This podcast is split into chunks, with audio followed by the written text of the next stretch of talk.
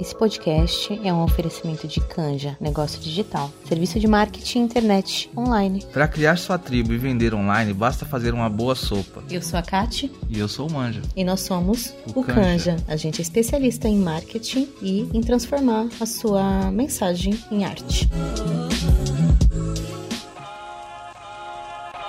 Da onde vem esse medo do abandono? A gente experimenta essas dores e essa ferida começa a se abrir lá na infância. Então muitas pessoas me procuram e falam, Aline, mas eu tenho uma relação super boa, eu não tive nenhum trauma. Não é isso, tá, gente? Você pode ter tido uma relação tranquila com a sua, com seus familiares, com seu pai, com sua mãe, e mesmo assim ainda ter essa ferida muito aberta da rejeição e do abandono, como a gente vai falar. Porque na verdade, essa ferida, tanto a da rejeição como do abandono, ela iniciou, ela digamos foi aberta lá na infância. Quando você experimentou a partir da relação com a sua mãe, com o seu pai, você, enquanto criança, interpretou os fatos de uma forma que você entendeu que era ou uma rejeição um abandono. Para a ferida do abandono, que a gente vai falar hoje, é uma ferida que está ligada diretamente com o genitor do sexo oposto. No caso das mulheres, está ligado ao pai. A relação do pai com a mulher na psique, tá, gente? E as consequências que isso traz na psique. É o meu tema de pesquisa e aprofundamento da especialização. Então, é um campo que eu gosto muito de falar. Não porque eu só gosto e me sinto confortável, mas porque é a minha ferida. A ferida do abandono e a da rejeição são duas feridas muito fortes para mim. Os meus pais se separaram muito cedo. E o meu pai, de uma forma ou de outra, hoje eu tenho um olhar de adulta e entendo que meu pai, enfim, era sindicalista, tava em outro rolê. Naquela época, eu acreditava o quê? Que meu pai não gostava de mim. E quando os meus pais se separaram e a gente foi embora de, da, da casa do meu pai, a gente foi morar com meu padrasto, me deu uma sensação de que era como se ele não gostasse de mim. Porque a gente se via a cada 15 dias, enfim, não tinha telefone na época e eu tinha 4 anos. Imagina aquele descolamento. Por mais que o meu padrasto me desse atenção, me desse carinho, o meu pai, o meu genitor, não gostava de mim. E aquilo, aquela sensação dele não gostar de mim, de ter me abandonado, aquela falta de amor, de proteção vindo dele, já abriu essa primeira ferida. Fora que antes, com a ausência dele, é, porque ele trabalhava, porque ele estava fazendo mil coisas, eu também já tinha essa falta, eu já tinha essa dificuldade. E o que, que aconteceu? Eu cresci com essa ferida aberta e eu fui lá e tampei. Eu fui lá e fingi que ela não existia. E fui lá, cresci a independentona, né? Não, eu dou conta de tudo, eu faço tudo. Só que eu cresci com o mesmo problema que algumas das mulheres me deixaram aqui na mensagem, que era o quê? Eu morria de medo de ser abandonada. E aí, a máscara, a estratégia que eu usava era da autossabotagem. Por medo de ser abandonada, principalmente nos relacionamentos amorosos, ou eu já rejeitava antes, saía antes, não corria o risco de criar um vínculo emocional. Por quê? Porque lá enquanto criança eu tinha um vínculo com aquela pessoa, meu pai, que me abandonou e eu não pude fazer nada. Então algo em mim pensou: hum, vamos lá, que tal então não criar vínculos Aí você não corre o risco de abandono. Algumas mulheres me escreveram falando que reagem dessa forma. Elas têm tanto medo de ficar sozinha, tanto medo de ser abandonada, que ela nem inicia, que ela já, não, põe o pé, se sabota. Outras acabam criando uma certa dependência. Elas têm tanto, aquela ferida de ser abandonada é tão grande que ela precisa que alguém acolha ela desse carinho, dessa atenção, desse amor. E aí o que ela faz? Transfere para outras pessoas. A gente tem tanto medo de ficar sozinho, tanto medo de ser abandonado, que a gente acredita. Lá, a gente, que eu digo, gente, a, a nossa criança, algo dentro da nossa psique, não é nada que a gente faz de forma consciente, que ao sentir ciúmes, o que, que é o ciúmes? Você faz uma programação, um desenho mental de algo que pode estar acontecendo, para que você se antecipe Perceba isso e tome providências. Não é isso, ciúme. Você pensa, hum, e se ele estiver saindo com fulana? Nossa, se ele estiver saindo com fulana, ele vai me abandonar, então é melhor eu ver o celular, é melhor eu fazer tal coisa. Você cria uma história na sua mente, mas essa história, de uma forma ou de outra, ela é uma estratégia que você escolheu para lidar com o medo do abandono. Então, pera, se eu me antecipar, se eu for lá e ver tudo, entender tudo, eu não corro o risco do abandono. Só que, gente, vamos visualizar a cena. Vamos dizer que de fato isso esteja acontecendo. Tem alguém lá que você tá saindo, alguém que é da sua companheira e essa pessoa tá te traindo, tá saindo com alguém. O fato de você se antecipar, se colocar, programar, descobrir, criar isso na sua mente, não vai impedir você de sentir a dor. Muito pelo contrário, você está na dor enquanto você sente isso. Porque é essa dor, esse medo de ser abandonado, que faz com que você crie uma história que na verdade você não controla. Porque se essa pessoa que você imaginou que está fazendo isso, de fato estiver, ela já te abandonou ela já te abandonou emocionalmente. Se não é algo combinado, se não é uma relação que é aberta, se não é um, um acordo, ela já te abandonou. O que você só está fazendo é tentando, de alguma forma, reverter isso. Por quê? Porque lá no passado você não foi capaz de reverter. E aí agora você está o tempo todo tentando ser capaz de reverter essa dor. E esse ciúmes em excesso é como se fosse uma estratégia. Só que aí quem já sentiu ciúmes em excesso ou não, percebe que na verdade ele só nos adoece mais. Porque ele faz com que fique rodando na nossa mente o filme do abandono. Gente, o ciúmes é o play do filme do abandono. Porque aí fica passando, não, mas aí eu vou ficar sozinha. E aí eu não vou encontrar ninguém. Mas é porque. Aí já vem a rejeição também, porque. E aí você vai criando. Você vai criando esse, e esse filme vai passando. E quem me acompanha sabe que eu sempre falo que o nosso cérebro, ele não sabe distinguir o que é realidade ou fantasia. A partir do momento em que você dá um comando por meio de pensamentos, o seu corpo traz as emoções envolvidas naquilo. São comandos cerebrais. E ao sentir aquilo, não parece que é real? Quem já sentiu um ciúmes, uma dor, uma tristeza? Ao lembrar de uma situação ou ao imaginar uma situação que parecia que aquela situação estava acontecendo naquele momento. Fala pra mim, você já sentiu isso? Aquele aperto, aquela falta de ar, aquela coisa, parece que tem alguém enfiando uma faca na gente. Sabe por quê? Porque do nosso cérebro tem quando você cria essa história, você vive o abandono. Você vai lá e cutuca a sua ferida. Então a primeira coisa nesse momento, a primeira coisa é entender que o outro, ele tem que estar ao seu lado por escolha. É por escolha. Ele precisa escolher. E você, nem você, nem eu temos o controle e nenhum tipo de condição de garantir que o outro vai ficar com a gente. Nós não temos, gente. Isso é totalmente ilusório. A gente que é mulher, eu passei muito tempo achando que se eu tivesse magra, se eu tivesse o peito grande, se eu tivesse não sei o que, se eu me vestisse bem, se eu fosse descolada, nossa, aí sim a pessoa ia querer ficar comigo. Aí quando tá assim, ainda tá bom. O problema é quando a gente vai pra relação e pensa, ai, mas aí também se eu não reclamar, ai, mas também se eu não falar o que eu não gosto, ai, mas também se eu não ligar que ele fez tal coisa. Olha isso. Você vai se anulando, você vai se anulando, você vai se afastando das suas outras necessidades só para ser amada. E aí eu sempre me pergunto: o que é ser amada? Se você deixou de ser você, essa pessoa que tá do seu lado, que você não quer falar o que você pensa, porque você tem medo dela te abandonar, essa pessoa que tá te maltratando, que tá te usando, que tá acabando com você, mas você não tá falando nada, porque vai que fulano me abandone. Essa pessoa, ela nem tem condições de gostar de você, sabe por quê? Você nunca se mostrou para ela. Ela gosta daquela pessoa que você finge ser. Percebe que o medo do abandono vai ficando maior? Só que na sua mente, você sabe que você tá fingindo. E aí você tá assim, meu Deus, se um dia essa pessoa descobrir quem eu sou de verdade, eu tô ferrada. Porque aí sim ela vai me abandonar. Então a gente tá o tempo todo com o perigo do abandono rondando Percebe? Meu Deus, olha, tá, eu não vou falar nada. Nem o nosso medo é real. Por quê? Primeiro, você nem é você, que é para o outro ficar do seu lado.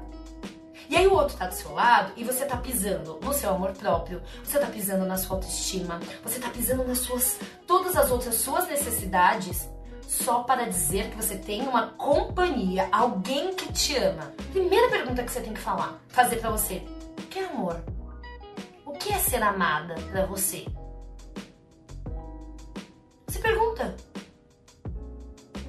Porque beleza, você tem medo de ser abandonado.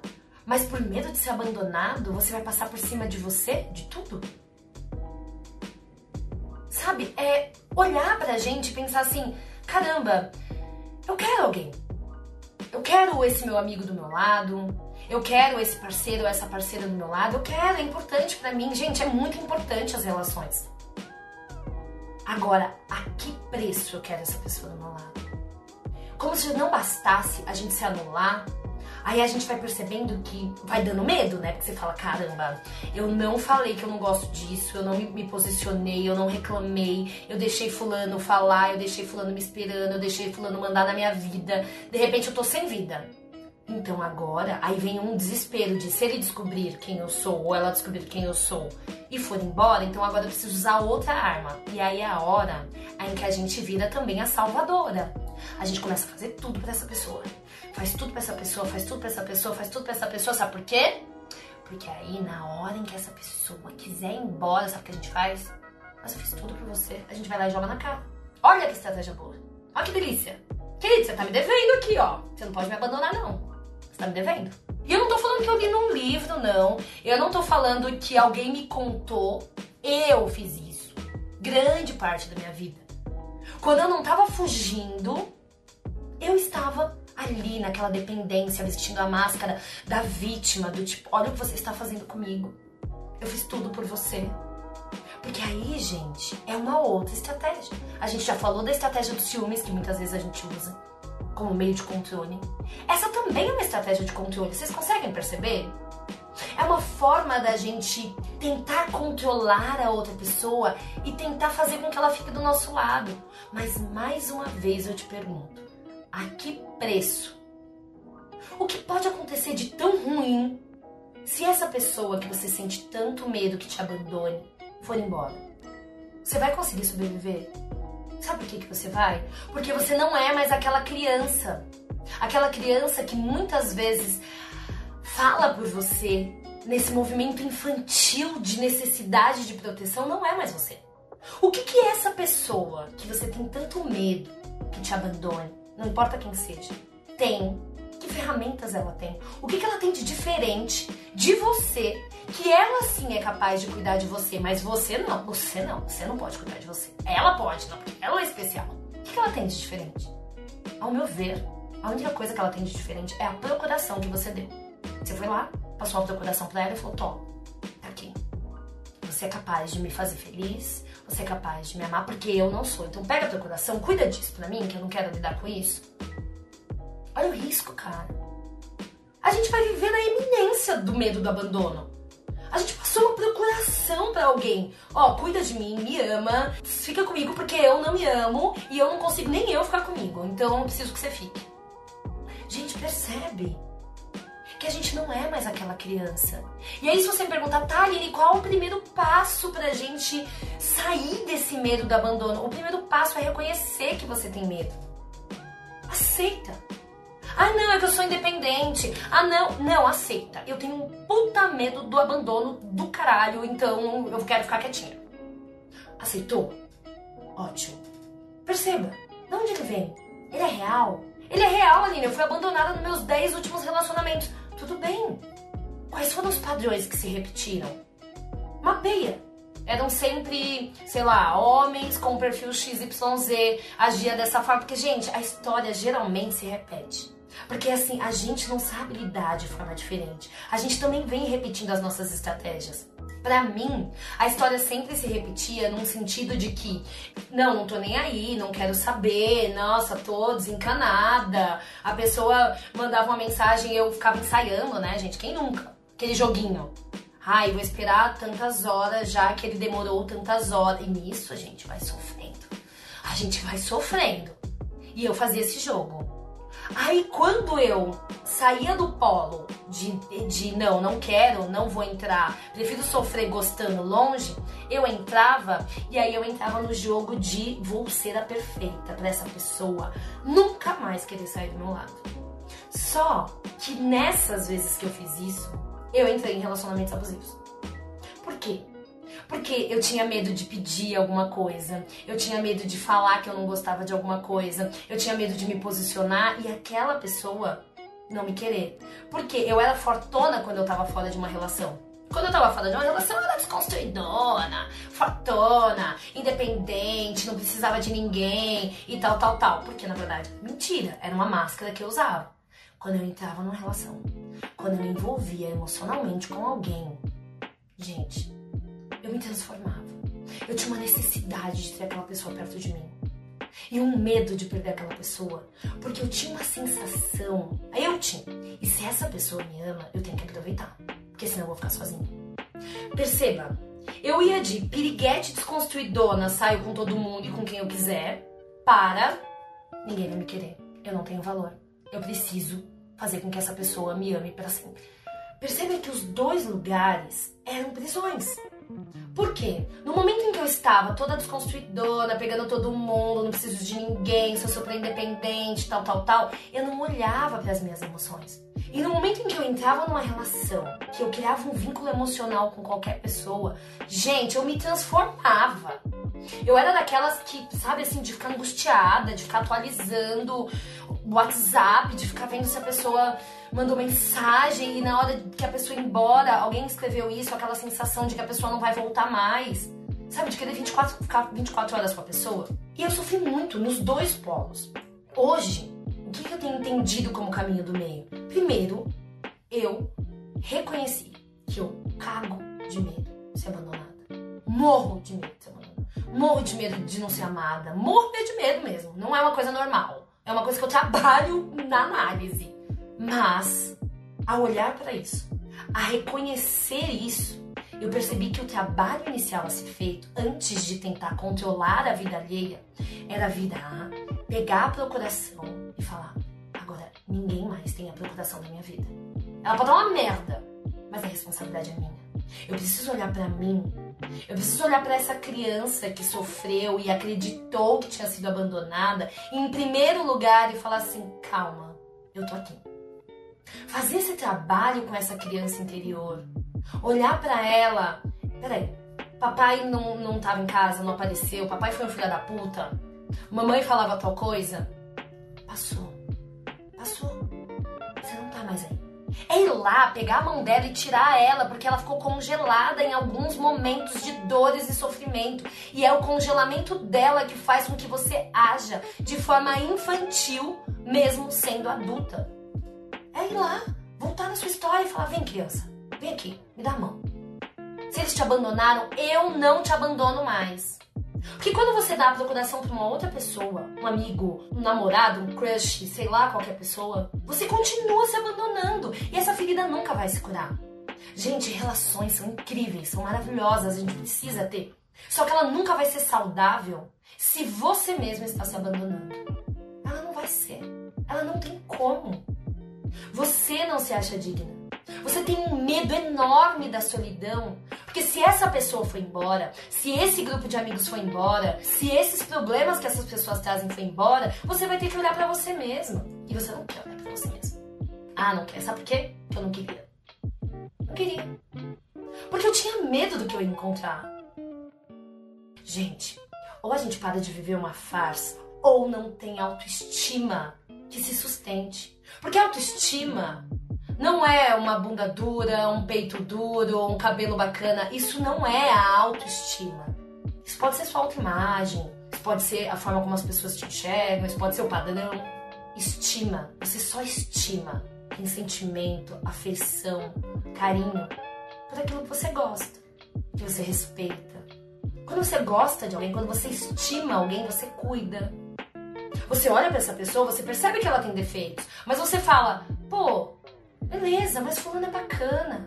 E você? Por que, que fulano você pode relevar e você não? Você é uma pessoa que não merece, Você é uma pessoa que tá sempre se culpando, então merece ser punida o tempo todo. Não tem como ter autoestima, gente. Autoestima é apreço por você mesmo. Uma pessoa que tem apreço por ela mesma dificilmente se abandona. E eu tô falando isso porque eu tenho aprendido isso diariamente. Apreço por a gente é olhar e perceber que você é uma pessoa que sente medos. Você é uma pessoa que tem tristeza. Você é uma pessoa que tem raiva. Eu bato sempre nessa tecla. Se você não reconhecer essa parte sua, se você não olhar para suas feridas, se você não se olhar por completo, não tem autoestima que se sustente. Você pode olhar no espelho e ter feito todos os tipos de procedimentos estéticos, você pode estar com o corpo perfeito segundo os padrões, não vai adiantar. Vai dar vazio ainda. Vai faltar alguma coisa. E sabe o que é essa coisa? É você. Vai faltar você. Eu sentia muita falta de mim, gente. Há pouquíssimo tempo eu me encontrei. E eu precisei fazer esse passeio pela minha história, por quem eu sou, pelas minhas dores. Eu precisei olhar para meu pai, para minha mãe, tirar eles de um pedestal e falar: calma, vem cá, ô ser humano, mãe. Beleza, você é uma mulher, eu quero isso seu, isso eu não quero, eu não quero repetir padrão. Ser humano, pai. E aí, gente, eu não tô romantizando abandono. Não é nada disso. Existem muitos pais e mães, filhos da puta, sim, que abandonaram, que não foram bacanas, que são narcisistas, sim. Mas se você, nesse momento, escolher olhar para eles para simplesmente se vingar, me desculpa, não vai rolar. Não vai porque você nunca vai conseguir se vingar e você vai ficar presa a essa dor. O perdão da forma como ele é colocado na nossa sociedade, ele é um perdão romântico, aquele perdão de ai, deixa passar, tá tudo bem, vamos fingir que nada aconteceu. Não, não. Aconteceu. Você sofreu. Foi foda pra caralho. Foi difícil chegar até aqui. Eu não vou fingir que nada aconteceu. Eu só não vou mais ficar preso no passado. Eu quero hoje olhar para mim e entender que isso sim aconteceu comigo, faz parte da minha história mas eu não quero mais isso me atormentando. Eu tinha raiva do meu pai, desse abandono que ele me fez passar. Eu pensava, poxa, eu era uma criança e ele não me dava atenção. Então olhar para isso hoje e entender que aquela criança tinha razão, sim, mas que aquilo não tá mais acontecendo. Foi isso que aconteceu. Hoje a minha relação com meu pai, ela não é uma relação romantizada. É uma relação de uma mulher adulta. Eu reconheço enquanto homem, eu sei o quanto ele tem de defeitos, eu sei o quanto ele tem de qualidades, eu sei da história que a gente viveu, eu não apaguei isso, mas eu não fico mais remoendo. E esse, gente, é um caminho que para mim é o caminho melhor que eu encontrei para me curar da ferida do abandono. Porque aí hoje eu entrei numa relação e eu só entrei nela quando eu percebi que eu não tava entrando nela para dar uma procuração para uma outra pessoa cuidar de mim. Eu entrei nessa relação sabendo que eu era capaz de me cuidar sem estar com ele, mas eu escolhia percorrer esse caminho com essa pessoa. E todas as relações que eu tinha entrado antes, eu entrava desesperadamente esperando que aquela pessoa cuidasse de mim. Como se fosse meu pai mesmo, sabe? E eu me decepcionava porque aquela pessoa não, não dava o amor que aquela criança estava esperando, sabe? Para mim hoje, o que faz sentido compartilhar com vocês é o medo do abandono, ele existe. Não é simples assim, não é fácil. Ai, Aline, não é. Eu, a pessoa não me responde a mensagem depois que a gente saiu, eu já sinto que ela está me abandonando. Ninguém te abandona se você não dá a procuração para aquela pessoa. Ela, no máximo, escolhe não estar ao seu lado. Ela escolhe. Não quero. Não gostei, não, não, não fez meu tipo. Ela escolheu. É uma escolha dela. Tudo o que você fizer que for contra você para prender essa pessoa ao seu lado, só vai te distanciar de quem você é. E cada vez mais você vai precisar entregar mais, porque você está vivendo uma mentira que vai virando uma bola de neve. Então olha, olha para você, olha para essa para essa dor, para essa ferida do abandono, para essa sensação de abandono. Perceba, perceba de onde ela vem, O processo desse autocuidado, desse autoconhecimento, dessas curas, não é processo mágico. Não são cinco passos, eu já falei isso várias vezes. E eu insisto em falar, porque muitas pessoas me procuram e falam: ai, mas eu já tentei olhar pra minha história e não lembrei. Sério? Por que, será? Será que é porque é 30 anos, 35, 20 anos sofrendo? Você acha que o ego vai permitir que simplesmente você vire e vai, deixa eu lembrar? É um processo. Então olhe. Se não conseguir olhar e identificar quais pontos da sua história isso aconteceu, olhe para a relação que você tem hoje na sua mente. Toda vez que eu convido, qual é a relação que você tem com seu pai, qual é a relação que você tem com a sua mãe, é a imagem que você criou daquela pessoa. Dentro dessa imagem tem muitas respostas. Onde eu experimentei o abandono? Foi na morte do meu pai?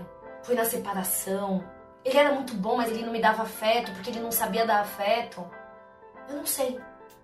No meu caso, foi na separação dos meus pais e no distanciamento emocional.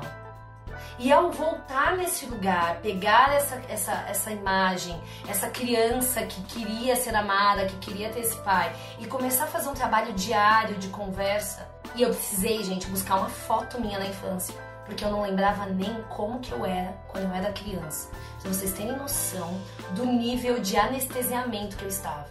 Eu fui na, na casa da minha mãe, pedi uma foto minha de infância e deixei a foto na minha carteira. Aí eu olhava a foto e conversava com aquela criança. Olha, tô aqui, eu me tornei uma mulher forte, eu passei por várias coisas, mas eu tô aqui, eu quero te ajudar. O, nosso pai não tinha condições naquele momento de dar. Eu sei que você sofreu. Eu valido a sua dor. Porque, gente, não adianta a gente construir a nossa autoestima, construir esse amor próprio em cima de mentiras. Se você tem raiva, se você acredita que você foi abandonada, não dá para falar que não foi. Não é isso, a ideia aqui não é. Reconheça. E ao reconhecer, se acolha. Gente, faz exercício diário. Pega uma foto da sua criança, anda com essa foto na carteira, na bolsa. Toda vez que você se sentir triste, se sentir abandonada, com medo do abandono, conversa com essa foto Gente, para mim funcionou muito. Eu pendurei uma num. Aqui não tem um mural, mas eu pendurei uma no mural. Era tipo um altar, sabe? A minha criança virou meu altar. E eu conversava. Virou meu Deus interior. E aí eu conversava, eu falava, nossa, eu tô triste hoje porque eu senti que o fulano não me mandou mensagem, não gosta de mim. Mas eu não quero que você fique triste. Porque eu hoje adulta, eu sei como me virar. Eu sei que as pessoas tem o direito de gostar de mim ou não tem. Então eu tô te contando que eu estou triste, mas eu tenho consciência. Então, gente, quando eu ia conversando com ela, ela virou tipo um apoio terapêutico mesmo, sabe? A minha, por meses, toda vez que eu voltava para essa conversa interior, ela tava acuada, triste, com medo, como se tivesse sido abandonada mesmo. Ainda agora, nesse momento. E eu precisava voltar lá toda vez e tentar tirar ela desse estado. Tentar mostrar para ela que ela podia confiar em mim. Gente, perceba o trabalho de construção de autoestima que é esse processo. Quando você volta e tenta convencer essa criança que tá acuada, triste, que foi abandonada, de que ela pode confiar em você, como que é convencer uma criança que ela pode confiar em você? Um filho, um sobrinho, uma criança qualquer. Não é difícil? Você não tem que ter um puta de um argumento para tirar uma criança que tá emburrada, triste, sozinha do canto. Então você também vai ter que ter esse esforço para recuperar a relação com a sua criança, para curar e para fechar de uma vez por toda essa ferida do abandono. Porque sim, tá tudo bem você querer ser amado, tá tudo bem a gente ficar triste quando uma pessoa não quer ficar com a gente. Tá tudo bem, gente.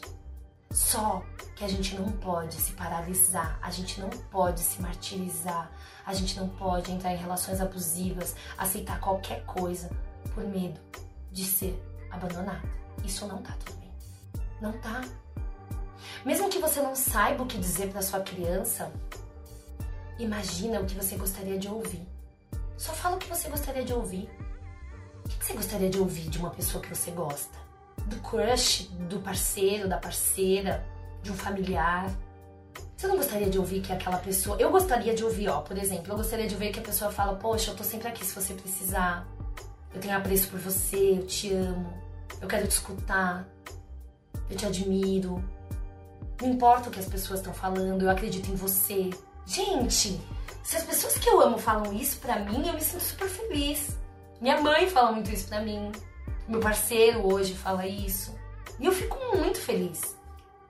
E eu passei a falar isso também pra minha criança. Quando eu fui cortar o cabelo hoje, eu lembrei, eu fui com a minha mãe eu lembrei que quando eu tava na escola, os meninos e as pessoas falavam que eu tinha cabelo de bombril, que eu era uma vassoura e que meu cabelo era de vassoura, de piaçaba, que se a televisão da minha casa não funcionasse, que eles podiam pegar o meu cabelo, que tava tudo bem. E eu lembrei o quanto que aquela minha criança teve que ser forte pra caralho pra aguentar tudo isso. A minha mãe me contou hoje, relembrou, que um dia ela cortou o meu cabelo curtinho assim e eu odiava o meu cabelo, odiava a minha cor. E eu olhei para ela com 4, 5 anos e falei: Olha o que você tá fazendo comigo. Eu estou ridícula, sua filha está ridícula. Como que você pode estar fazendo isso comigo? Gente, eu era uma criança. De 5 anos, 4 anos. Como que eu já pensava isso de mim? Se eu não volto agora enquanto adulta e não resgato essa criança que só escutou maldade. Eu lembro como hoje, quando eu, o meu sonho era ser a noiva da festa junina, era o meu sonho. E eu lembro que eu tava na quinta série, ou na quarta, quinta série. E eu fui escolhida para ser a noiva. Só que o noivo não quis dançar, porque era comigo. Ele queria dançar com uma outra menina que coincidentemente era loira de cabelo liso.